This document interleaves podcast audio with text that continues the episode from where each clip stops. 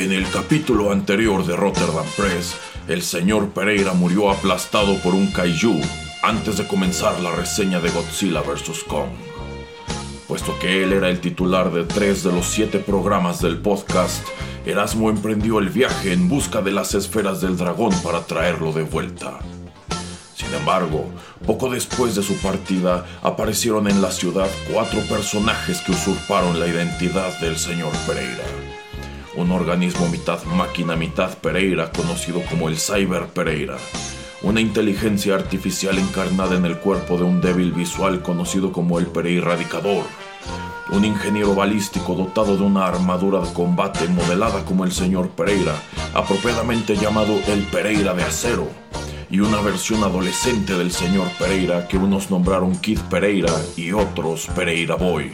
Si bien en un principio todos dijeron no tener otra finalidad que honrar el legado del señor Pereira, pronto el Cyber Pereira reveló sus verdaderas intenciones y tras destruir a los otros tres impostores utilizó el servidor central de SoundCloud para detonar una tormenta cuántica. El tejido espacio-tiempo se fracturó y aparecieron por todo el mundo los Pereiras de universos paralelos. De inmediato, el Cyber Pereira y sus variantes malignas pusieron en marcha un plan para esclavizar a la humanidad. Mas no contaban con que el señor Álvarez, el señor Geek y el padrino Larios conformarían la Liga de los Podcasters Extraordinarios para luchar contra la amenaza. Al cabo de varios días de sangrienta lucha, nuestros héroes lograron abrirse paso hasta la fortaleza del Cyber Pereira. Este al verse superado en número, invocó a los cuatro Pereiras del Apocalipsis para que lo asistieran en la lucha final. Todo parecía perdido, pero en el momento de mayor desesperación reapareció Erasmo con seis de las siete esferas del dragón, acompañado por André, He-Man y los One Hit Wonders del universo. Como si un volcán hiciera una erupción, esta nueva alianza derrotó a los Pereiras del Apocalipsis y reveló que el Cyber Pereira era en realidad Skeletor, quien orquestó la muerte del señor Pereira para hundir a Rotterdam Press en el reino de los Pereiras y posteriormente en el Pereira verso de la locura. Aunado a ello, había robado la última esfera del dragón, de tal suerte que tendrían que vencerlo para resucitar al señor Pereira. El último combate fue tan brutal que cada golpe y cada choque de espada resonó a través de las eras y las dimensiones. Skeletor probó ser un rival extraordinario, mas sus trampas y hechizos terminaron por sucumbir ante el poder de la amistad. Al concluir el conflicto, nuestros victoriosos héroes se encontraron a sí mismos en el centro del multiverso, y las siete esferas del dragón relucían, ansiosas de que su magia fuera liberada.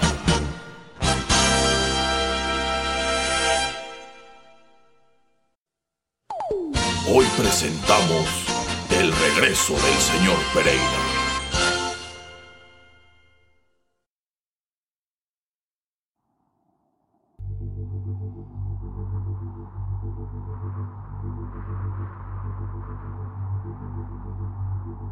Las siete esferas del dragón están reunidas por fin. Ahora no queda sino invocar a Sheng Long y pedirle que regrese todo a la normalidad. Aunque fui yo quien comenzó esta aventura, todos sacrificamos algo para llegar hasta aquí. ¿Quién hará los honores? Deberías hacerlo tú, Erasmo. Jimán tiene razón, señor Erasmo. Yo estoy de acuerdo con Jimán y el padrino. Después de todo, usted es el fundador del podcast. Sí, supongo que sí. Vale, aquí vamos. Sal de ahí, Shenglong, y cumple nuestro deseo.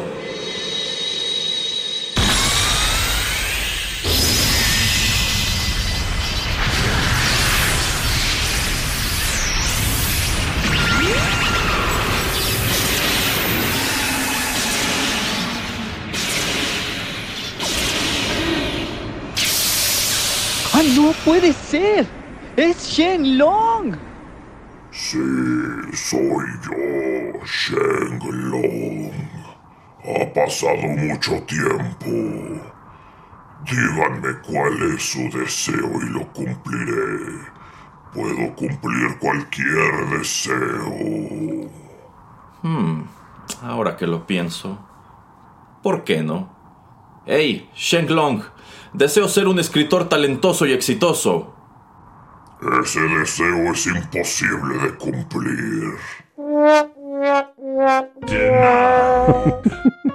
Tómela por andar deseando tonterías.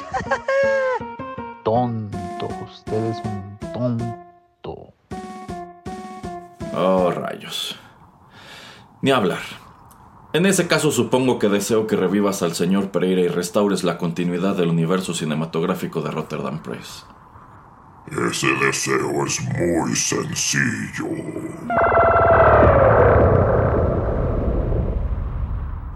Ya he cumplido su deseo. Ahora no me molesten más.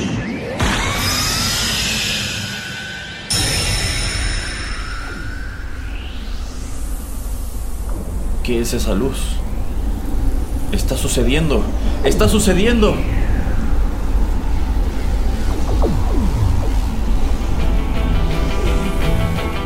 Estás escuchando Rotterdam Press. Radio como hecha en casa.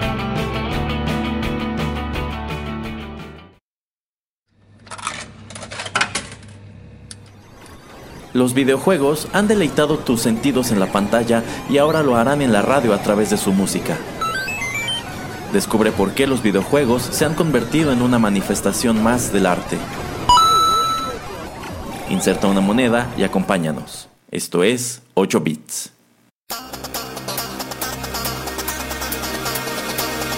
Hola amigos, ¿qué tal? Qué gusto saludarlos una vez más a través de los micrófonos de Rotterdam Press y darles la bienvenida a la emisión número 85 de 8 bits, un acercamiento a los videojuegos a través de la música. Y bueno, han sucedido muchísimas cosas desde la última vez que nos vimos. Tuvimos estos acontecimientos del reino de los Pereiras, del Pereira verso, de la locura y demás. Pero por fin hemos regresado, parece, a la normalidad y tenemos de vuelta a este personaje que algunos de ustedes estuvieron extrañando mucho, que es el señor Juanito Pereira. ¿Cómo está, señor Pereira? Yo, yo sé que acaba de revivir, pero ¿cómo se encuentra? Me, me- me siento completo, como si nunca me hubiera ido. Ya, ya, bueno, eh, tengo entendido que así se siente uno después de que lo reviven con las esferas del dragón, pero ya que menciono eso, quiero pedirle, señor Pereira, que ojalá no se vuelva costumbre, porque la verdad fue un tremendo lío todo lo que ocurrió después de que se murió, entonces déjele eso de morirse a Krillin y a Yamcha, y usted, este, pues, en adelante manténgase lejos de monstruos gigantes y ese tipo de cosas, por favor. Eh, me voy a poner mi repelente contra monstruos gigantes, entonces más seguido. Que aquí quiero hacerle un llamado de atención a Bandai. Ya se tardaron en sacar la figura de acción de Yamcha muerto en el cráter. Después de que le explotó un Saibaman. Para que se den una idea, así es como quedó el señor Pereira luego de que lo pisó Godzilla, ¿eh? Entonces, que saquen la figura de Yamcha para que se la mande alguien, a una de estas personas que hace mods. Llega la figura de acción del señor Pereira aplastado. ¿No le duele la espalda, nada? ¿Todo bien, señor Ay, Pereira? sí, la, la espalda sí, bastante, sí. Bueno, pues, a ver, ahorita le damos un Tylenol o algo para el dolor, pero está listo para grabar, ¿verdad? Sí, sí, sí, la, la garganta está lista. Muy bien, porque en esta ocasión tenemos, tenemos mucha tarea, señor Pereira, tenemos un montón de cosas pendientes y pues ahora estaremos abordando un tema que prometimos creo que desde hace más de dos meses, pero sencillamente se juntaron cosas y cosas y cosas y luego se murió el señor Pereira, pero bueno, por fin estamos aquí para platicar sobre qué, señor Pereira. Sobre la última temporada de Castlevania. Bueno, eh, yo creo que estaremos platicando irremediablemente sobre toda esta serie animada eh, que encontramos en Netflix y que este año llega a su cuarta y última temporada que viene a cerrar, creo yo, con mucha fuerza todos los acontecimientos que vimos antes. Este no es, por cierto, el primer programa que dedicamos a esta serie. En su momento hicimos emisiones dedicadas a la primera y la segunda temporada. No traigo el número de cuáles son exactamente, pero bueno, por allí la única que nos faltó comentar, igual porque se juntaron un montón de cosas, fue la tercera. Pero bueno, desde que se estrenó, yo le dije al señor Pereira, tenemos que hablar sobre esto, porque sin duda tendremos muchas opiniones que poner sobre la mesa. Así que señor Pereira, para que vayamos calentando motores y en lo que voy a buscarle aquí un paracetamol o algo, vamos con música, que en esta ocasión la verdad la música también es muy padre. Ya regresamos.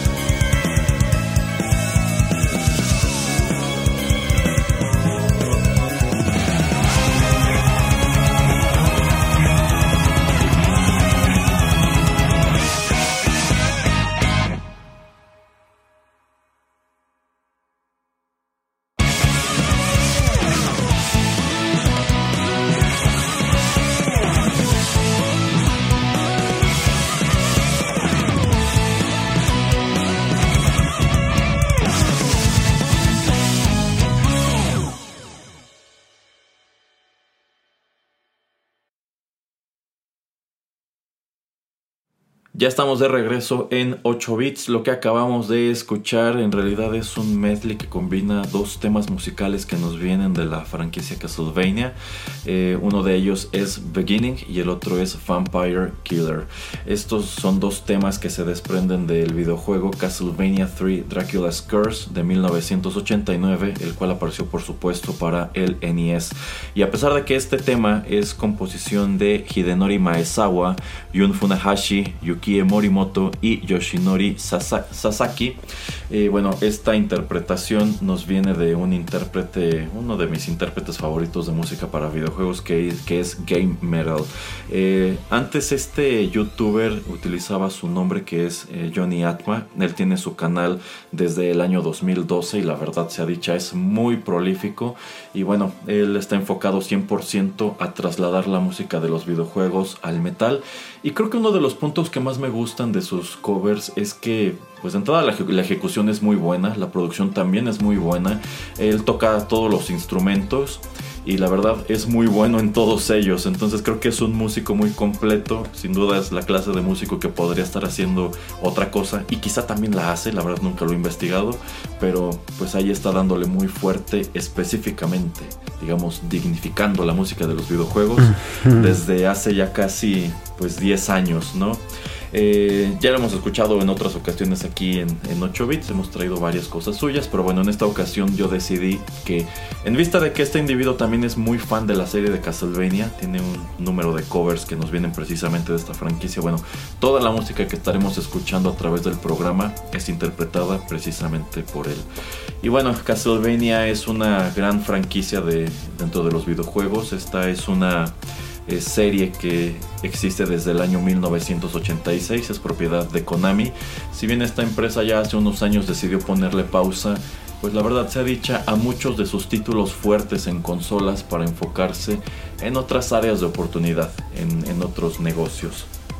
Eh, esta franquicia abarca una gran cantidad de títulos dispersos a través de un gran número de consolas, pero creo que uno de los motivos por los cuales más ha llamado la atención en años recientes es precisamente por esta serie animada que se estrenó en Netflix en el año 2017 y cuyas cuatro temporadas abarcan cinco años distintos. Empezó en 2017, está terminando en 2021, tuvo prácticamente una temporada cada año, excepto en el año 2019.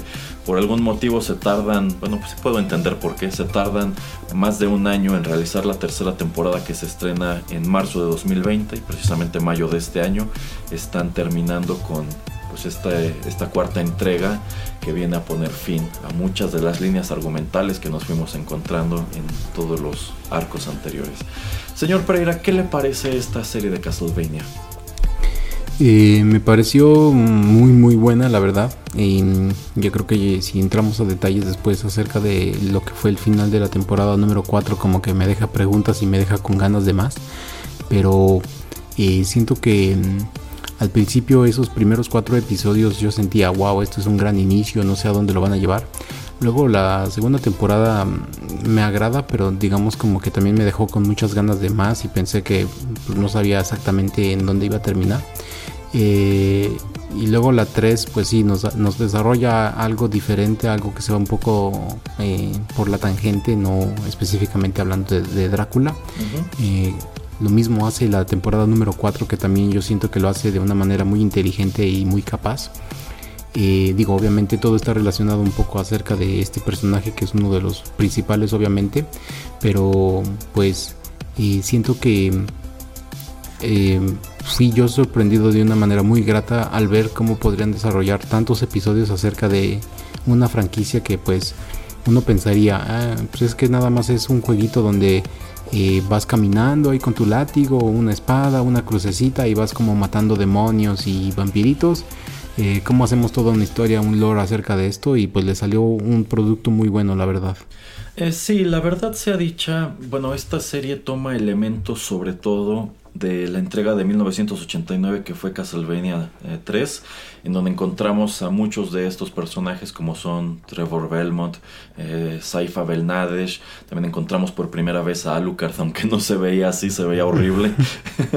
y este, bueno, el gran ausente era Grant Danasti. En este juego, pues además de utilizar a tu típico Belmont, ya tenías en realidad cuatro personajes a tu disposición y no es hasta esta cuarta temporada en donde encuentras a Grant, pero creo que es una gran reimaginación de ese, de ese personaje, de ese personaje.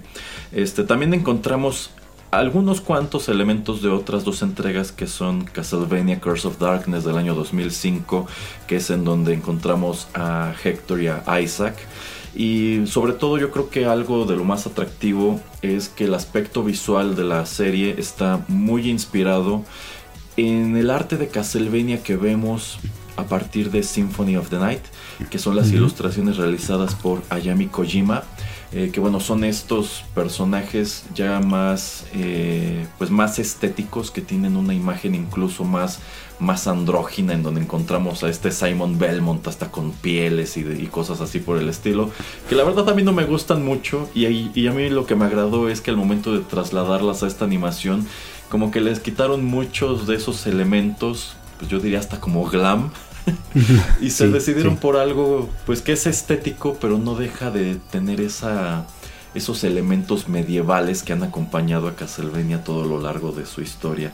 Eh, yo creo que este es un producto de, muchísima calidad. A mí también me sorprende bastante la primera temporada, que solamente son cuatro episodios, pero la verdad esos cuatro episodios que abarcan un poquito menos de dos horas, esto prácticamente pudo haber sido una pequeña película, esto fue como un piloto. Pues la verdad se las apañan para contarte muchísimo sobre este universo, sobre quiénes son los Belmont, sobre quién es Drácula y por qué está haciendo todo, todas estas cosas, por qué le declara la guerra a la, a la humanidad. Y pues digamos que se las apaña para darte la información suficiente y dejarte clavado y en espera de una segunda, una tercera, una cuarta y vámonos a saber qué es lo que le depara a esta, a esta serie. Eh, algo que les platicaba todos esos programas atrás es que en realidad, pues originalmente esta adaptación de Castlevania tenía la intención de ser una película, incluso una película live action, y es un producto y es un guion que estuvo pasando eh, por distintas manos hasta que llega a Mark Millar, quien agarra un número de elementos y escribe un guion de lo que se supone que en su momento sería una película animada, pero pues la verdad es que esto estaba dentro de lo que cabe hasta blacklisteado. O sea, este era un producto que medio mundo lo veía y como que decía, esto no, esto no tiene futuro, esto va a ser una adaptación desastrosa de un videojuego, como lo han sido tantas hasta ese punto. Sí. Y no es hasta que Frederator, que es la misma empresa que hacía Los Padrinos Mágicos, y Netflix, eh, pues deciden darle una oportunidad a este guion, lo compran y dicen, bueno, no vamos a hacer una película, vamos a hacer una pequeña serie, una serie muy pequeña de cuatro episodios, pues solamente yo creo para tentar el agua. Si es bien recibida, a lo mejor avanzamos, si no, bueno, allí, ahí lo dejamos. Y me gusta que al parecer ellos deciden respetar lo suficiente esta historia escrita por Mark Millar pues incluso como para darle crédito en, en, esta secuencia de inicio, en donde incluso aparece Created by Mark Millar, quien a su vez pues nos ha traído un montón de cómics bien interesantes, entre ellos pues este de Jupiter's Legacy que también adaptó Netflix y decidió cancelar pues poco después de que en la primera temporada.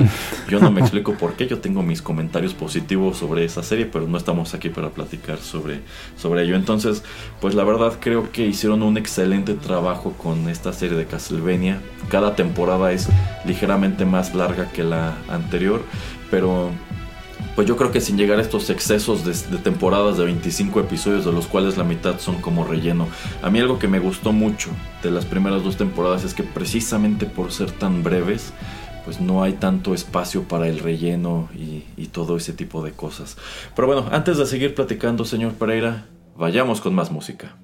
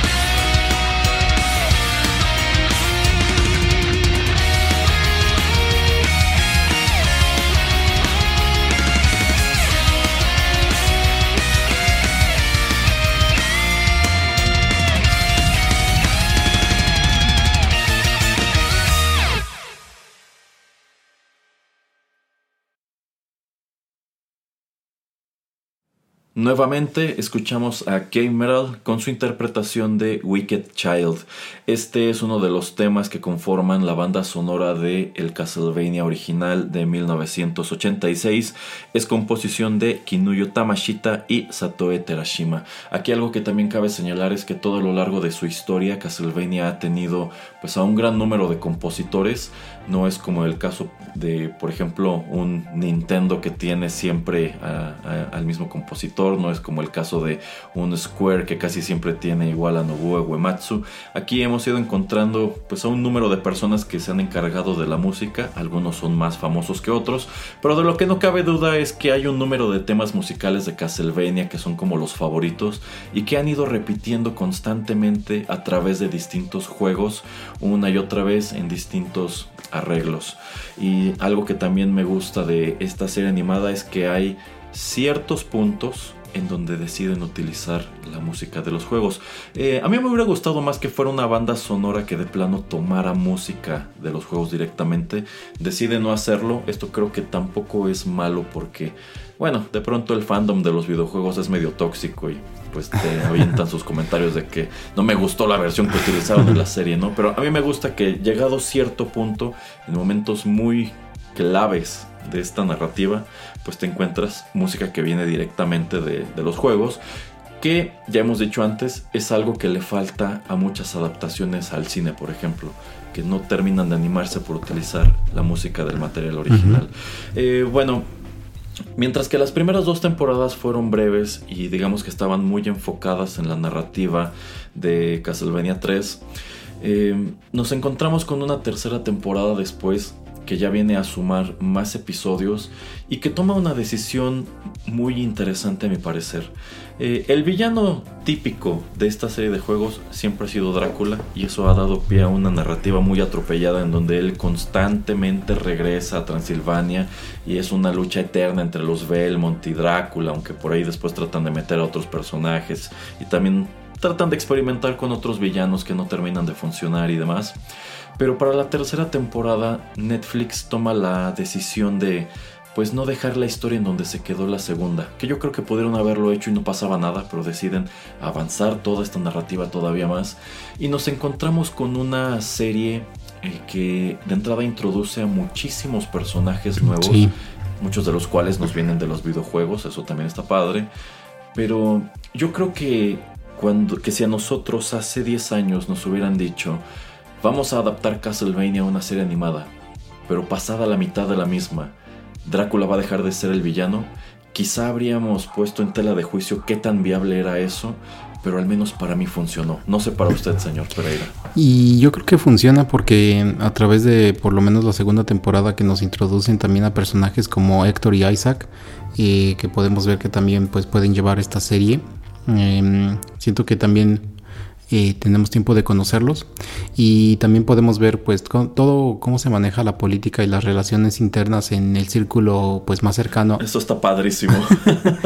y las relaciones más eh, cercanas, bueno, el círculo más cercano a Drácula y todas estas relaciones política y todo, em, pues sí, eh, todo cómo se desarrolla entre, entre vampiros eh, y por lo menos en la temporada 3 un poquito más eh, centrados en lo que es este mm, Carmila con sus hermanas este Lenor, Striga, Morana. Digo, no tanto, pero. Saludos, Lenor.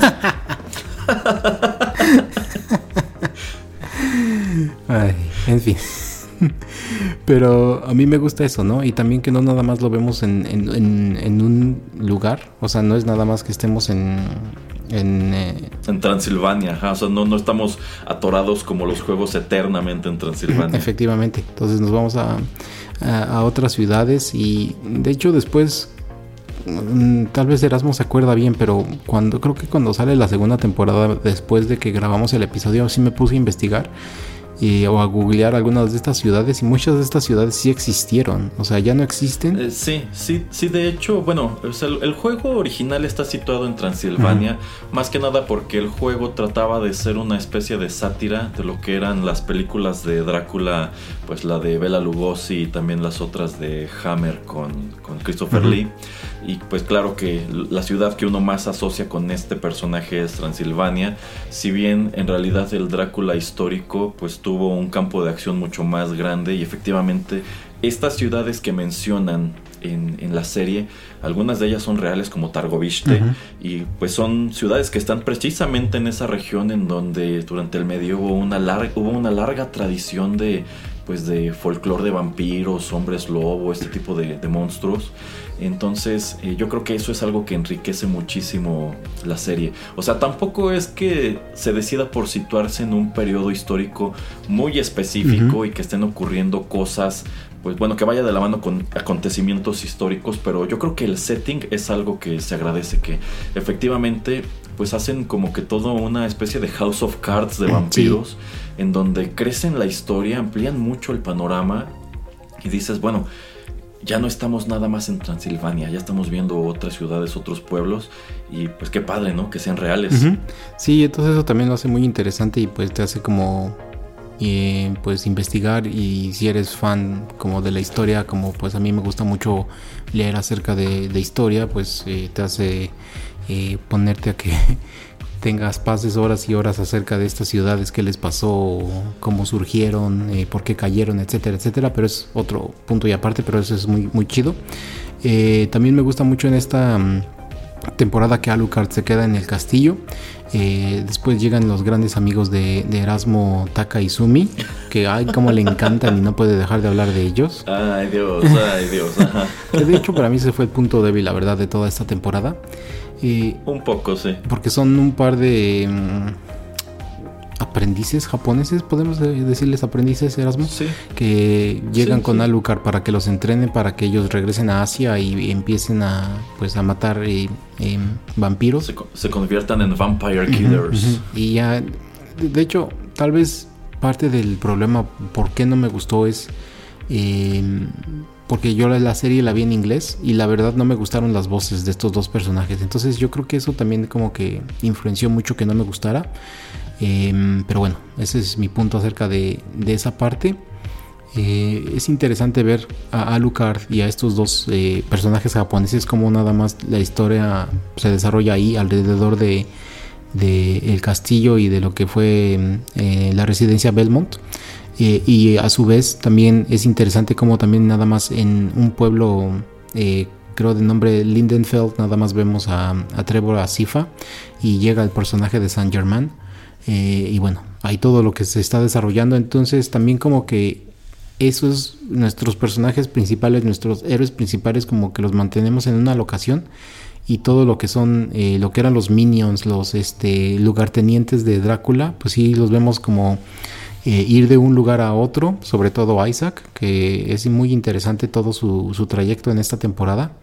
Eh, cómo literalmente empieza sin nada y cómo termina. Entonces a mí me gustó mucho toda esta transición.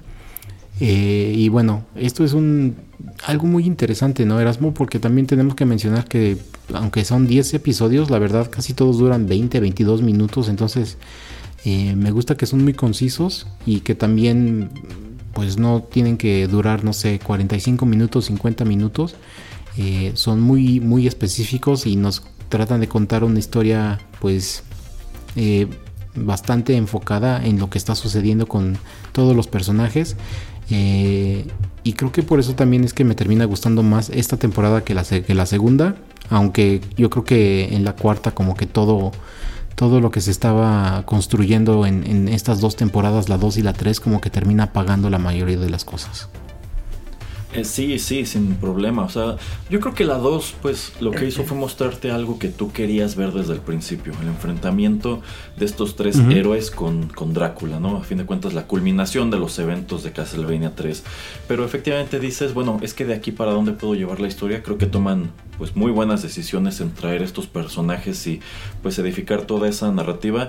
A mí una queja que me tocó leer sobre la tercera temporada es que se siente que no pasa nada, que efectivamente mm. Alucard está encerrado en su castillo, Trevor y Saifa están en, este pueblo investigando pues qué ocurre en, la iglesia y los vampiros andan conspirando entre sí.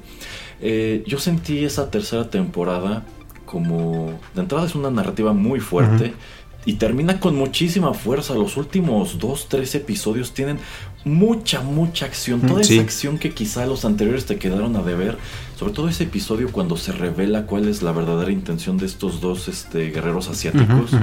En ese episodio ocurren mil cosas en 20 minutos. Así es. Y no se siente como algo atropellado, sino que te queda así como que, ¡ah! qué, qué, manera de cerrar el episodio, ¿no? este. Yo siento que esta tercera temporada fue un reacomodo de piezas, como yo creo que sucedería en la vida real después de que desaparece, pues este gran power broker que era Drácula, Así ¿no? es. O sea, todos tienen que reorganizarse, los héroes y los villanos, ¿no? ¿Qué van, ¿Qué van a hacer los villanos? ¿Cuáles son los planes de Carmila? Para, ¿qué, van a hacer Trevor y, y Saifa? ¿Qué va a hacer Alucard? ¿no? Que se quedan tan deprimido después de lo que ocurre al final de la segunda temporada, que la verdad a mí es un momento que me encantó. Este, entonces, yo siento que es como colocar de nuevo tus piezas sobre el tablero para ahora sí comenzar la partida final en lo que fue la cuarta temporada y yo creo que casi todo paga. Yo siento que casi no queda de verte pues huecos, que queden huecos que digas, bueno, y me contaron esto y qué pasó. Yo siento que se las apañan para, para amarrar todo al final. Entonces, incluso yo diría que la tercera temporada podría ser sin ningún problema la mejor de todas.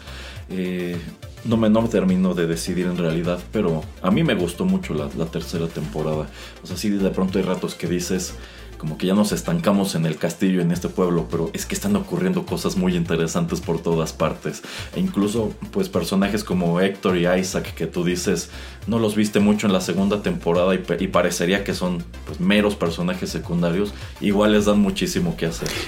Sí, Sí, te digo que a mí de esta temporada lo, lo, único como que se me hizo débil o que no me terminó por gustar o eh, que sentí que pertenecía era a estos personajes asiáticos, pero eh, bueno, eh, no sé qué hubieran puesto. Es que a fin de cuentas, pues la verdad es, sí es un, esa sí es una línea argumental que no fue a, a ninguna uh -huh, parte. Uh -huh. Yo creo que más que nada ahí la intención era como pues mostrarte qué está haciendo Alucard, Ajá. cómo puede ser apreciado Alucard a través de los ojos de alguien más y cómo reacciona ante este escenario en donde, bueno, es que de entrada tú entiendes que Alucard es una persona muy solitaria, sí. ¿no? Y como que termina por abrazar eso, me voy a quedar a vivir en este castillo que me trae recuerdos bien dolorosos. este y voy a estar solo. Y de pronto llegan estas personas e incluso pues empiezan a a, a, a, tener, a desarrollar unos lazos más, este, pues más fuertes, ¿no? O sea, como que empieza a haber una, una amistad y demás. Y pues esto termina por ser un tiro que le sale a él por la culata. Y a mí me encanta cómo al final de esa temporada, pues decide hacer algo que habría hecho su papá, ¿no? Uh -huh. incluso él lo comenta con ironía, así tipo, oh, terminé por convertirme en mi padre. y sí, bueno, pone este, esta especie de letrero de letrero, bienvenida letrero. O, o, o, o, manténganse lejos. y dices, wow. A mí me gusta también eh, al principio cuando empezamos a ver a Alucard y que pues eh, empieza a tener esta vida solitaria, eh, el par de muñequitos que tiene ahí en su cocina o no me acuerdo dónde los tiene. sí, es cierto. que también creo los presentan luego en la cuarta temporada, no me acuerdo muy brevemente, pero a mí me encantaron, a mí me encantó ver eso y es que también es una serie que trata de ser seria, pero que tiene momentos muy divertidos, así unos... Eh... La, la, relación de Alucard y Trevor ah, es algo divertidísimo sí, sí, sí. y a ratos también la relación de Trevor con Saifa. Así es, entonces eso también como que lo mantiene eh, light cuando tiene que mantenerlo light. Eh, obviamente es una serie que trata de ser más seria, que trata de ser un poquito oscura en varias eh, maneras, formas, situaciones pero pues que se, también se toma el tiempo como para una u otra broma aquí y allá donde pues tienen que ir, no simplemente en situaciones donde estén en peligro, que eso es algo que hacen muchas, sobre todo películas, que, ay, estamos en peligro, vamos a hacer un chascarrillo aquí nada más como para tratar de liberar la atención, como que eso no sucede tanto o no vi que, yo, que eso sucediera en, en, esta serie. Eh, simplemente como que saben exactamente cuándo utilizar eh, estos pequeños momentos eh, humorísticos o con bromas como para también hacer las relaciones más fuertes y que veas que hay tanta camaradería por lo menos en nuestros tres personajes principales que son eh, pues Trevor, Saifa y Alucard. Efectivamente, pero bueno, vamos con otra canción señor Pereira.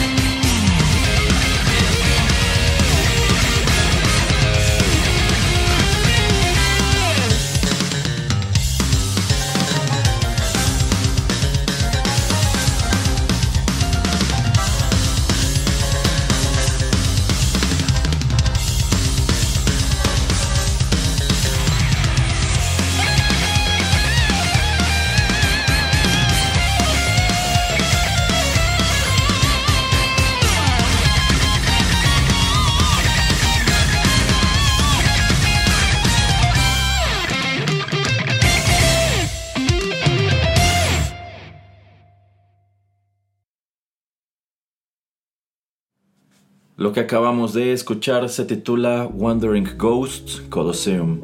Este es uno de los tantos temas que conforman la muy amplia banda sonora de Symphony of the Night de 1997. Este juego apareció para el PlayStation y fue musicalizado por, pues yo creo que una de las compositoras más destacadas que ha tenido esta franquicia, que fue Michiru Yamane. Sin ningún problema, creo que la banda sonora en específico de Symphony of the Night es uno de los más grandes momentos musicales de esta franquicia. Y bueno, en este bloque, señor Pereira, quisiera que nos enfocáramos de lleno con lo que fue la, cuarta temporada. Ya decíamos, la tercera fue como volver a colocar las piezas sobre el tablero. Y ahora sí encontramos como tal el enfrentamiento final entre héroes y villanos. Descubrimos pues cuáles eran las intenciones de algunos de ellos, qué es lo que estaban buscando, qué, ¿Cuál, cuál, era el trasfondo de este culto que vemos en la tercera temporada? ¿Cuál era su obsesión y cuál era la obsesión de Saint Germain también? De, pues de tratar de regresar a, Drácula y a su esposa a este plano existencial. ¿Qué le pareció lo que es como tal la cuarta temporada, señor Pereira? Y me gustó mucho, la verdad. Eh, Creo que la tercera temporada me gusta más. Esta me gusta un poquitito menos. Em, una de las cosas que no me terminan de convencer es este esta manera, este rumbo en que nos llevan con el personaje de Saint Germain, porque siento que era alguien en la temporada 3 y como que en este traicionan un poco como su eh, pues su esencia. Eh, yo entiendo por qué tienen que hacer el cambio, porque digo, debido a lo que él está pues persiguiendo, eh, su meta pues tiene que cambiar. Pero como que siento como que no le iba mucho, pero ok, lo, hicieron ese cambio, está bien. Y los que me sorprenden y me gustan mucho son nuevamente Héctor. sobre todo pues toda esta traición que sufre al final de la tercera temporada ahí con la compañera amiga del señor Erasmo saludos eh, pero la manera en que está todavía aún planeando cómo salirse de esa situación, de ese embrollo, y la manera en que lo logra a mí me gustó mucho. Eh, y también algo como que siento que paga en la tercera temporada al final es este. Mm, bueno, y, si llegan aquí ya tan lejos es porque ya la vieron la temporada. Ya, ya, en este momento creo que a nadie que haya tenido el genuino interés de ver esto le vamos a spoiler nada. Ok, bueno, él cuando Isaac llega a esta ciudad donde está el, este mago en esta torre eh, que tiene controlada a toda la gente, eh, siento que ahí es que paga todo su, su viaje en la temporada número 3 de, Isaac. Eh, se me hace un poco extraño el cambio que tiene al pues a media a la más o menos a la mitad de la temporada número 4 y cómo no decide digamos pues alzar un ejército y en verdad destruir a todos los que fueron enemigos y que de Drácula que pues lo traicionaron.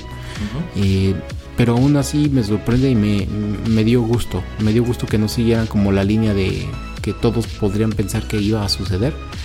Por eso digo que su historia de que empieza sin, con, sin nada, eh, literalmente creo que hasta casi desnudo en, la temporada número 3 en el desierto y cómo va pues eh, lentamente armando un, gran ejército hasta pues conquistar una gran ciudad y luego pues creo, creo que cruza, eh, cruza el, literalmente no el Mediterráneo para llegar a, Europa. Eh, eso me gustó bastante no entendí exactamente cuál era la razón de ser de Carmila pero esa última batalla es, espectacular. A mí lo que me encantó de esta temporada fueron las peleas, o sea, las peleas de todos, o sea, son muy, muy buenas. La, de Carmila eh, a mí me encanta y la de, ¿cómo se llama? La, la hermana, este... Striga. Ah, este, ajá, Striga, ajá. Ah, que se pone su armadura y también sale a pelear en uno de esos otros episodios. Es que las peleas se me hacen impresionantes, entonces ese tipo y ese nivel de animación se me hizo como super wow y por eso como que les aplaudo mucho eh, donde termina la historia. Aunque otra cosa que otra vez no entiendo es esta obsesión de varios grupos, como en la tercera temporada, de, tener a fuerzas que revivir a Drácula. Yo entiendo que pues todos creen que tiene que estar en este plano, pero pues el simple, simplemente Drácula lo único que quiere es estar con su, con su amada. Entonces eso también como que no entiendo cómo él no pudo explicarle a todos los demás como pues, o sea, yo voy a tratar de tener mi venganza en el mundo en la temporada 2. Lo logre o no lo logre, donde yo quiero terminar es en los brazos de mi, de mi chica. Lisa, o cómo se llamaba la Eh, esposa. Lisa, No me sí, se llama Lisa. y como que no haberle explicado a todos sus lugartenientes y todas las personas que pues, no, me regre- no me regresen acá al mundo, eh, se, me hizo, se me hizo algo como repetitivo. Pero pues digo, es también algo de los juegos, ¿no? Que es casi siempre lo que eh, estamos viendo. Y digo, eh, también entiendo por qué lo tratan de regresar. Este personaje que termina siendo una revelación al final. De, ah, es que te tengo que regresar porque me prometiste X o Y cosa. Y, y lo que sucede con Barnaby. ¿Se llama Barney o Barney? Barney, se llama Barney. Ah, Barney, Barney. Y lo que dice al final, bueno, Drácula me prometió muchas muertes y entonces tengo que regresarlo para que me las cumpla, ¿no? Entonces eso como que entiendes, entiendes por qué este personaje está haciendo lo que está haciendo. Em, pero de todas maneras como que no yo no vería otra manera de explicar por qué están todos tratando de regresar a la vida a Drácula. Pero bueno, dicho todo eso, o sea, es que no es que quiera yo decir cosas malas. De hecho, así me, me gustó mucho la, la temporada. Las cuatro temporadas en general me gustaron. Y se supone que ya no van a haber más temporadas de esta serie así como fue. Ajá. Que creo va a haber un salto al siglo XVIII, XIX, algo así. Entonces, eso también va a ser muy interesante ver a dónde nos vaya a trasladar la, la historia. eh, que creo que se va a llamar uh, algo diferente. Entonces, ya no creo que vaya a ser simplemente Castlevania. Eh, pero eso también va a ser muy muy interesante. Y el lugar donde dejamos a todos estos personajes como que me parece un lugar adecuado y, y me gustó, o sea, me gustó. Sobre todo nuevamente, o sea, cuando llegan al final a juntarse eh, Trevor, Sifa, Alucard, me, me gusta como pues terminan siendo otra vez este grupo de, este trío de amigos, me gusta bastante. Eh, sí, sí, porque bueno, eso es algo que te quedó a deber la tercera temporada. Tú estabas Sí. esperando que estos tres se reencontraran. No ocurre pues ya prácticamente hacia el final de esta cuarta temporada y yo creo que eso es algo positivo porque te da la oportunidad de explorarlos pues por su cuenta a cada, a cada uno, ¿no? Eh, yo creo que hay muchísimas sorpresas en esta tercera temporada. Una de ellas es eh, Barney. La verdad ese es un giro al final que no, no, no, ve- no vi venir en ningún momento. eh, porque durante toda esta narrativa tú entiendes que digamos el, el jefe final será Carmila. Y en realidad tú estás esperando que sean precisamente estos tres héroes quienes vayan a su castillo, luchen con ella y la derroten. Pero pues termina siendo totalmente distinto. Yo creo que. Yo creo que toda esa evolución que le dan a, a, a Héctor y a Isaac está muy padre. O sea, cada uno está, digamos que tratando de, de arreglar su mundo, ¿no? Como Así que, es. bueno, ambos cayeron en desgracia y están pues tratando de salir de esta, de esta situación. Y me gusta cómo al principio, bueno, en, el en la segunda temporada tú los encuentras como unos personajes que están aliados con Drácula y están convencidos de que tienen que ayudarlo a llevar a cabo su plan, incluso si digamos eso es como traicionar a su propia gente, ¿no? Pero se transforman radicalmente a lo largo de la, de la historia y digamos que pasan de ser estos hombres que están enojados con el mundo y que están como deseosos de venganza a entender que en realidad el mundo es muchísimo más grande que ellos, ¿no? Este, entonces creo que creo que es, está padre que el arco de Carmila haya terminado como terminó. Igual creo que es un gran momento, es muy espectacular esta pelea y sobre todo te deja claro que pues Héctor está atacando con este ejército gigantesco, ¿no? Porque bueno, a su vez. Carmila tiene un tiene su propio ejército y cómo pues ella decide atrincherarse, como que ve la situación perdida y dice, "Yo me voy a atrincherar aquí, voy a pelear hasta el final." Y efectivamente eso es lo que te da, ¿no? O sea, esta mujer sigue pele- peleando hasta que no puede más. Que dicho sea de paso, yo creo que el hecho de que decidan reemplazar a Drácula con estos cuatro personajes es una gran decisión porque, eh, bueno, de entrada yo creo que esta es una evidencia de cómo puedes presentar a personajes femeninos fuertes en un tipo de historia Sí. como esta sin hacerlo tan in your face, ¿no? Sin Sí, necesidad sí. de estar demeritando a todos los otros personajes alrededor de ellas, porque estos cuatro personajes, quiera usted que no, señor Pereira, yo siento que cada uno tiene una narrativa muy específica que incluso si no las ves mucho, las ayuda a ser personajes muy complejos. Como que entiendes entiendes que en realidad el corazón de este grupo es Carmila, porque es, es la poderosa, es la, es la ambiciosa, es la que quiere, la que siempre quiere más. Y entiendes cómo estas otras tres mujeres pudieron terminar en ese círculo, porque a fin de cuentas entre las cuatro, digamos, se han ayudado a salir adelante, ¿no? Y a, y a acumular poder. Y cada una juega un papel muy específico dentro del círculo. Porque, por ejemplo, en la temporada 3 tú podrías pensar que Lenore es como, es como la, niña bonita y medio inútil, ¿no? Pero termina siendo muy inteligente y elabora todo este plan para efectivamente apoderarse de la voluntad de Isaac. Y bueno, tú es, es, algo que no, no ves venir, ¿no? O sea, tú, tú piensas que efectivamente la cosa va por un lado y pues todo este tiempo lo estuvo manipulando. Y me gusta también por otro lado que tienes a estas otras dos que son más como, como el brazo armado de este grupo. Y como pues llegado a cierto punto de la narrativa, ambas pues caen en la cuenta de que quizá sus ambiciones y sus deseos no están tan alineados con lo que quiere Carmila y se dan cuenta exactamente de lo que se dio cuenta Drácula al final de la segunda temporada. Como que dice, bueno, yo estaba enojado, pero al final del día yo todo lo que yo quería era regresar con Lisa. Y estas dos se dan cuenta, la verdad, todo lo que necesitamos para, pues para ser felices, supongo, es estar juntas y no necesitamos en realidad pues de Carmila ni conquistar toda Europa y meternos en más y más problemas, ¿no? Cuando pues podríamos sencillamente desaparecer y llevar juntas la vida que queremos. Entonces, eh, a mí me gusta mucho que hayan hecho este cambio quizá fue algo brusco, pero siento que terminó por pagar de una manera muy positiva y al final del día te deja con un elenco de personajes muy ricos. ¿Por qué no sientes que haya quedado alguien desperdiciado en toda esta narrativa? Así que digas, ah, bueno, me presentan este círculo de cuatro mujeres de las cuales tres no hacen nada, ¿no? No, al final en realidad todas terminan aportando algo a la historia y pues entiendes por qué terminan la historia como deciden terminarla cada una de ellas. Tengo que sí, concordar 100% con lo que estás diciendo. Em, no lo podría yo describir de una mejor manera. Entonces, em, siento que em, el problema más grande fue que Carmila como que quiso destacar mucho. O sea, sí era la líder.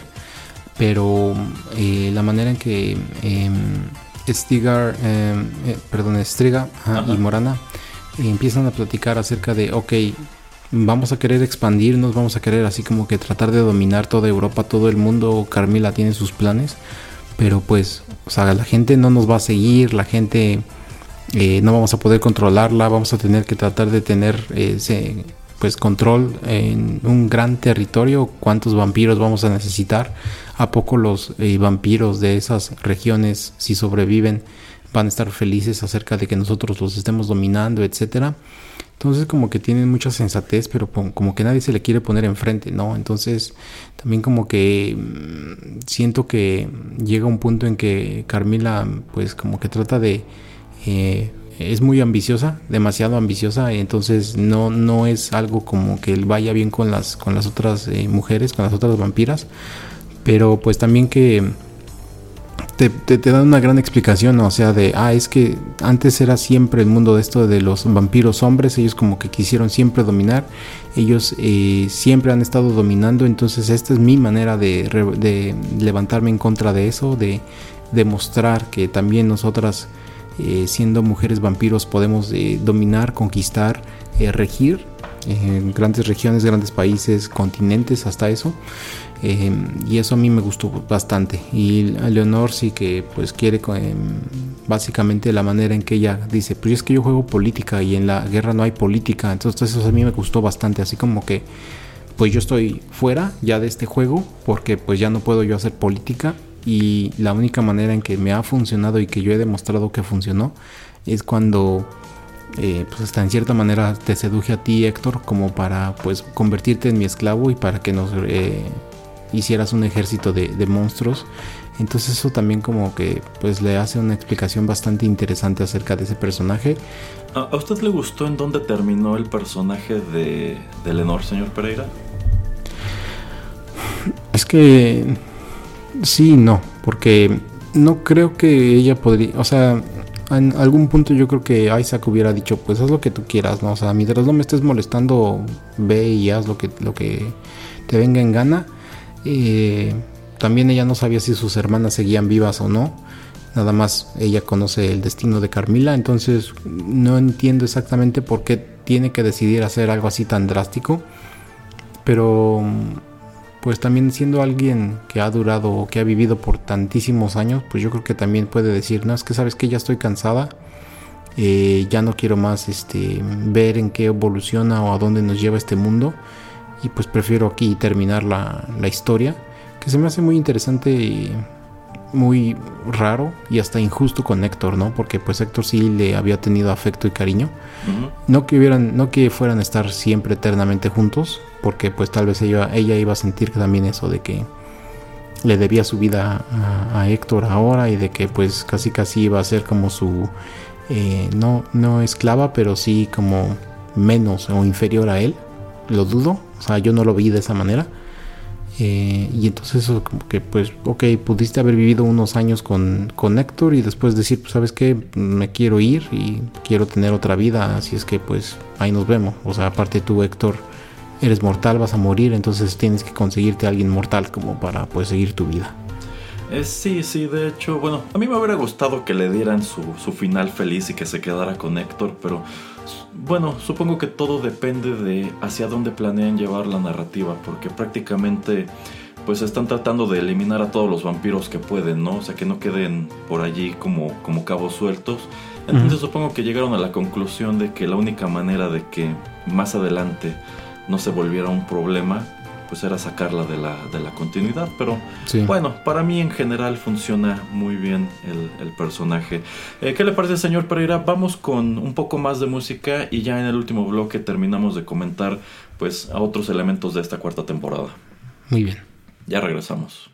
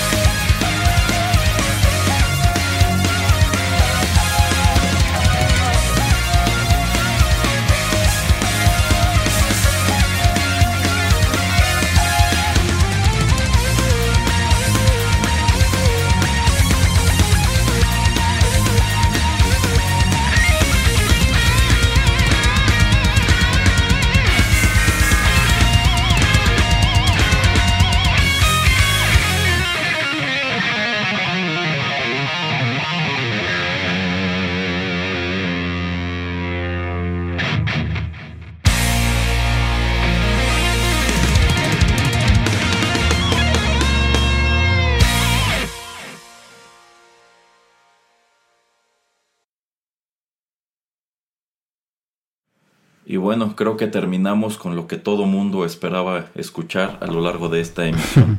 Eso fue Bloody Tears. Este tema musical apareció por primera vez en Castlevania 2 Simon's Quest de 1987. Es composición original de Kenichi Matsubara, Satoe Terashima y Koji Murata.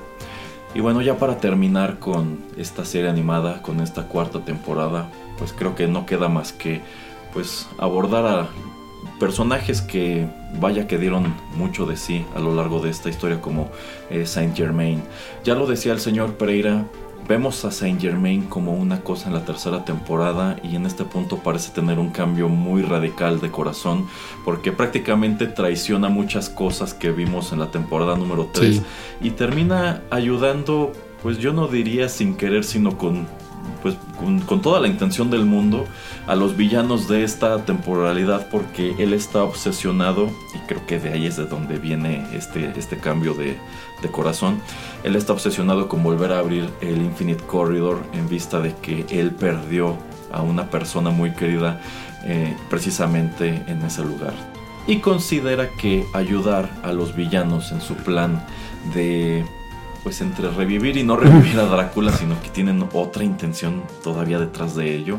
Él considera que pueden ayudarlo a lograr sus propósitos, incluso si eso significa que tiene que traicionar a Trevor y a todos los demás.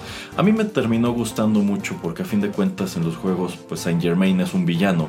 Eh, aquí en realidad la serie no, se, no termina de decidirse si fue villano o no, pero ¿a usted qué le parece, señor Pereira? Es lo que, lo que decía, como que siento que se traiciona un poco él a, sí mismo, pero con esta obsesión como que termino, tengo que terminar de entenderlo. Eh, siento que al final como que sí trata de redimirse, pero es que te digo, eso, eso no sé, o sea, no sé por qué tiene como que estar haciendo tanto cambio de... Ahora estoy con ellos, ahora estoy con estos otros, ahora me voy para acá, ahora me voy para allá. Como que eso no era la manera en que él, él, él fue en la tercera temporada. A mí yo hubiera estado bien con que no lo hubiéramos visto de nueva cuenta. Eh, y pues que quedara muy ambiguo si encontró a, su amada o no. Em, siento que también como que es muy hasta entre cierta parte sencillo como él trata, eh, como él planea y hace que todos eh, se muevan de esta, de este pueblillo, de esta villa em, al castillo de, de, Alucard, porque hay cosas que él necesita ahí del castillo de, de Drácula como para tratar de regresarlo. Y la manera en que tratan de regresar a Drácula, esta como mezcolanza y eso, eso también se me hizo muy raro y como que también no iba. Se me hizo muy muy extraño la manera en que querían regresarlo, pero como esclavizarlo, pero la la la, o sea, se me hizo muy muy extraña esa manera de tratar de regresarlo. Entonces por eso como que, no sé, es de esas cositas como que no me terminaron de convencer de esta temporada eh, referente a San Germain. Eh, sí, sí, supongo que para todo, bueno, a todos nos debió causar algo de ruido verlo tomar ciertas decisiones a lo largo de esta cuarta temporada. Nada más para cerrar el personaje de Saint Germain, pues comentar que, en caso de que no lo sepan, este personaje pues sí nos viene de la, de la vida real, sí existió como tal un, conde de Saint Germain. Este hombre vivió en el siglo XVIII y es una de las cosas más extrañas que puedan encontrarse en los libros de historia, porque este fue un, pues, un aventurero europeo, no se sabe cuál era su verdadero nombre, él sencillamente se hacía conocer como el conde de Saint Germain y él afirmaba ser, entre otras cosas, un viajero en el tiempo, igual que el que vemos en, en, Castlevania. Si algún día tienen la curiosidad y el tiempo, tómense un rato para leer o buscar un video sobre este, este individuo que pues al parecer era todo un fenómeno por su propia cuenta. y bueno, eh, es ya hacia el final de esta temporada que se reúnen de nuevo nuestros tres héroes y donde también se suma el único personaje que nos faltaba de Castlevania 3, que bueno, en el juego es Grant. En esta temporada deciden presentarnos a Greta de Danesti. Em, y bueno, deciden presentarla como una mujer que está al frente de una aldea y pues en vista de que se avecinan estos ataques de, de las fuerzas demoníacas, eh, pues le pide ayuda a Alucard, le manda un, mensaje, que a, mí algo que me pareció muy gracioso es que lo refieren como The Alucard. o sea, como, como el Alucard y él mismo comenta así como que, oh, ahora soy el Alucard. Y pues termina uniéndose a ellos, termina participando en esta última lucha e incluso por allí te dan a entender, aunque es algo que no terminan de explorar, que esta mujer podría tener algún otro interés en, en Alucard, pero, pero bueno, eh, en realidad pues es toda una línea argumental final que viene a darle un cierre, yo diría, muy positivo al hecho de que pues en medio de este bosque se queda varado el castillo de Drácula justo enfrente de donde solía estar el castillo de los Belmont y digamos que pues el hecho de que hayan decidido aliarse con esta mujer y su gente pues le da eh, un futuro, le da otro futuro a, este lugar en, específico. Em, por último, pues como parte de, bueno, descubrimos al final cuál era la intención de Barney, porque estaba tan obsesionado con traer de vuelta a Drácula, bueno, no solamente a Drácula, sino también a Lisa, y descubrimos pues de quién, pues, descubrimos quién es, digamos, ahora sí, el jefe final, el gran villano de esta historia que, insisto, yo no lo vi venir. De entre todos los personajes que pudieron haber sacado del legendario de Castlevania, me gusta que haya sido específicamente este porque quienes hayan jugado estos estos títulos en el NES y en el Super Nintendo, estarán de acuerdo en que era uno de los jefes más odiosos de todo el maldito juego. Por ejemplo, si nos regresamos a Castlevania 4, que a mí me encanta, bueno, ya que pasabas de este jefe, ya estabas del otro lado, ¿eh? porque Drácula era muy fácil comparado con él, y lo mismo en Rondo of Blood, lo mismo en Drácula X, etcétera, etcétera. ¿Qué le parece ya esa última pelea, señor Pereira? Se me hace muy épica, pero también demasiado grandiosa y como que no siento como que le vaya mucho, ¿no? A, lo que fue la serie, como que también te lo ponen como un monstruo, bueno, un monstruo, un personaje demasiado como larger than life, literalmente, bueno, porque lo es, pero eh, que Trevor esté enfrentándolo y él solo se me hace así como muy badass, pero también como como que no le iba mucho a la serie. O sea, también nuevamente no es que no me haya gustado, pero siento como que no, no encaja pero de todas maneras me encantó, o sea, la pelea y la manera en que pues trata como de vencerlo y eh, todo lo que le dice, etcétera, y las armas que trata de utilizar para ganarle, pues es, es muy inteligente, muy chido, y te digo, la animación de esta cuarta temporada, todo lo que fueron peleas me encantó, entonces se me hizo muy muy interesante, aun cuando siento como que se ve muy muy extraño viéndolo, pero no sé, o sea, tal vez tú tienes más fresco en la memoria cómo se veía el, em, este, esta muerte en los videojuegos. Eh, cambia mucho su aspecto de un juego a otro, o sea, la, gran mayoría optan por esta imagen de tu típico Grim Reaper, con una, eso que es un esqueleto con una túnica negra, con una capucha y carga con una, con una hoz. Sin embargo, pues conforme ha avanzado la serie de juegos y han repetido a este villano, pues han tratado de darle otras apariencias, en algunos casos ya muy, muy estrafalarias. Eh, pero pues a mí me gusta mucho el, giro que le dan aquí. Eh, eh, así como lo ves en la serie no se parece a ninguna de las encarnaciones de los juegos. Pero es que al mismo tiempo aquí te explican que esta criatura no es como tal la muerte, sino es una especie de demonio muy antiguo. Que así como los vampiros se alimentan de sangre, al parecer este se alimenta de, la muerte. Entonces digamos que es otra variante de vampiro y por su aspecto y por la manera en que funciona, pues han identificado con esta representación más bien medieval de la figura de la muerte. Entonces eh, me gustó, me gustó el diseño, me gustó la pelea, me gustó que en realidad la manejaran así. Como que bueno, ya liberaron a esta, a esta criatura, digamos que Barney si logra salirse con la suya. Y en realidad quien libra esta pelea final es, Trevor, como que él está consciente de que esto es algo muy peligroso y en vista de que, bueno, él ya sabe lo que tú descubres de Saifa al final, como que dice, bueno, es que tengo que, tengo que salvar a Saifa, no puedo permitir que, no puedo permitir que participe en esto. Entonces, para mí fue un cierre muy padre de esa pelea y un cierre muy padre de la narrativa de Trevor. Tanto así que incluso si a mí me hubieran dejado la serie en ese episodio, ya no me dan el, último, el 10, creo que habría funcionado de maravilla. Que hablando de lo cual, ¿a usted qué le parece ya como, como tal ese episodio 10 que pues viene a ponerle el punto final, señor Pereira? Siento como que, bueno, lo tenemos que tratar más como un epílogo, ¿no? O sea, el final sucede en el episodio 9 y ya después el 10 es lo que sucede después de, pues, la gran batalla épica. Correctísimo. Em, yo siento que está bien porque estamos cerrando, pues, toda la serie, pero pues obviamente, pues siendo personajes así más grandes, larger than life y que vienen de videojuegos, pues obviamente la mayoría de ellos casi siempre terminan este, sobreviviendo y terminan regresando y mm, todo esto, ¿no? Entonces también necesitábamos un momento donde podríamos, podíamos ver eh, más relajados a, a Alucard, a Trevor, a Sifa. Y eso es por lo que me termina gustando, ¿no? Que pues tenemos este momento ya de camadería y cómo podemos terminarlo de una manera más light todo lo que fue esta gran serie.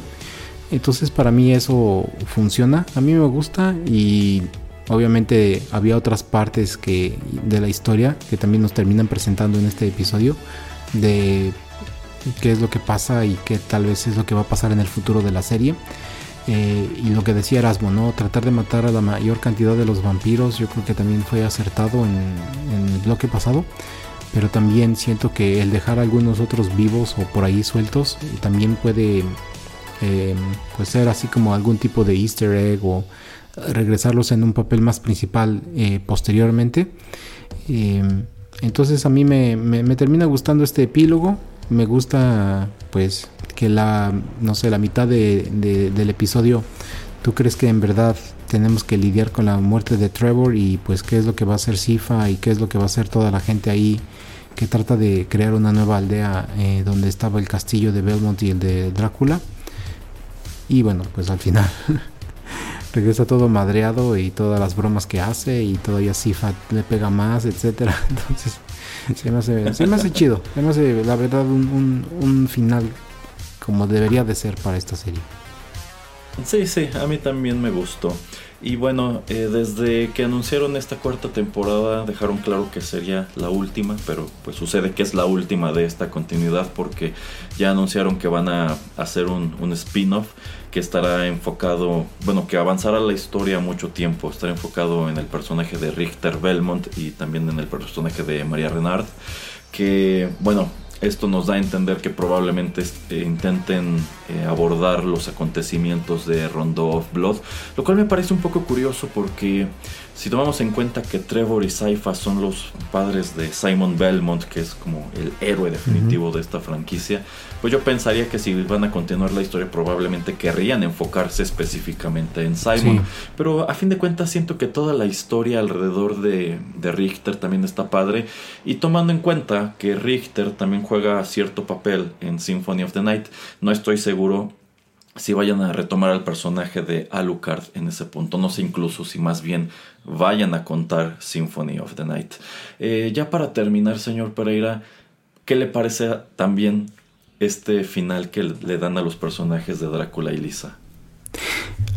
Híjole, es que eh, yo creo que por eso lo dejan abierto y te dejan con ganas de la nueva temporada o de la nueva serie. Porque yo, obviamente, tienen que volver a salir para mí se me hace muy extraño. A mí se me hizo muy extraño que haya, que haya terminado así porque no siento que eh, a fin de cuentas Drácula sea un personaje inocente, ¿no? O sea, no es alguien que eh, sea una florecita y que haya hecho una o dos cosas malas y que pues pueda redimirse.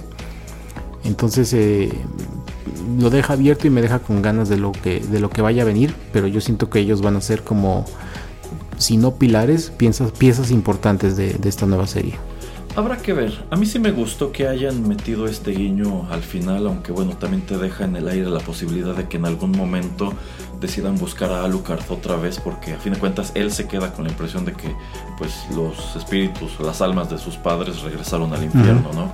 Eh, pero pues bueno, creo que es sencillamente darles al final igual su, su final feliz, ¿no? O sea, estos dos terminaron juntos y tienen ante sí la posibilidad de iniciar una nueva vida queda allí ese, ese detalle de que efectivamente pues Drácula no es inocente, Drácula emprendió una guerra en la cual murieron muchísimas personas y sobre todo tomando en cuenta eso creo que le sería muy difícil andar por la vida pues con otra identidad, ¿no? O sea, yo creo que en algún punto si van a estar viajando se van a cruzar con alguien que lo, que lo reconozca, ¿no? Y diga, ah caray, ese es Drácula, ¿no? Que estaba muerto. Y tomando en cuenta que pues si, quieren contar las historias ya sea de Rondo of Blood y de Symphony of the Night, pues es que el villano de esas dos eh, series en realidad es, es Drácula. Entonces, no sé si van a contar algo, van a mover algo para que vuelva a ser malo, o en su defecto si van a introducir a un nuevo villano que yo es algo que vería más factible. Y ya mejor deja a Drácula en paz, que lleve su vida tranquila y pacífica al lado de su esposa y eso sea lo último que hayas visto de él. Entonces, pues ojalá lo que venga para esta serie venga de este mismo equipo que lo hizo de maravilla. Ojalá en uno o dos años estemos platicando sobre ese producto y también tengamos muchas cosas buenas que decir al respecto. Eh, ya para cerrar, señor Pereira, ¿usted considera que esta es la mejor adaptación que se ha hecho de un videojuego a otro medio? Qué buena pregunta. Yo digo que yo digo que sí. Yo digo que sí. Yo creo que después después de esto pondría de, ah, tal vez hasta de, Detective Pikachu. Eh, pero sí, hablando de videojuegos, yo creo que sí, sí, sí, sí, es la, mejor adaptación. Eh, sí, ya decíamos igual en sus respectivas emisiones que Detective Pikachu fue una gran adaptación en su momento. Podríamos decir más o menos lo mismo de Sonic, pero yo considero que ya a nivel de trasladar como tal el, el lore de la franquicia, el lore del videojuego a la pantalla, yo creo que Castlevania lo hace mucho mejor. Entonces, eh, yo sí me atrevería a decir que es la mejor que se ha hecho eh, hasta este punto. Y ojalá, de nuevo, marque un precedente en donde empecemos a ver más productos como como este. Ojalá de pronto empiecen a agarrar otras franquicias y digan, pues vamos a aprender de todo lo que hizo bien Castlevania y vamos a generar productos que genuinamente valgan la pena y nos alejen de ese estigma, pues yo creo aún muy vigente, de que las adaptaciones de videojuegos suelen ser productos muy desafortunados. Pero bueno, es así que estamos llegando al final de esta emisión de 8 bits de nuevo. Yo sé que se las debíamos de, de hace tiempo, pero eh, ahí la tienen por fin. Ojalá les hayan gustado nuestros comentarios. Háganos saber si coinciden con ellos, si no coinciden con ellos, qué sé yo. Señor Pereira, ¿dónde pueden contactarnos y escucharnos?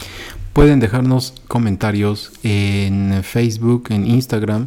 Eh, también pueden dejarnos muchos comentarios y escuchar toda nuestra biblioteca en soundcloud.com. Ahí nos encuentran como Rotterdam Press. Y si quieren todos los nuevos episodios, eh, las nuevas emisiones, pues suscríbanse a nuestro feed en cualquiera de las aplicaciones de podcast, ya sea en Android, en Apple. También nos encuentran en Spotify y en TuneIn Radio. Así es, muchísimas gracias por su sintonía. Si les gustó este programa, no dejen de compartirlo. Nosotros fuimos Juanito Pereira, que ha regresado de la tumba, y Erasmo, y los esperamos ahora sí, como antes, en los contenidos de Rotterdam Press. Hasta la próxima.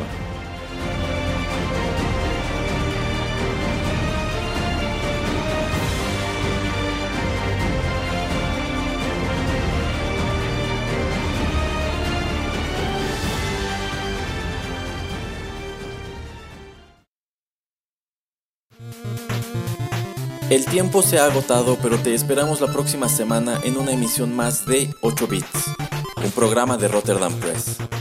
Hasta la próxima.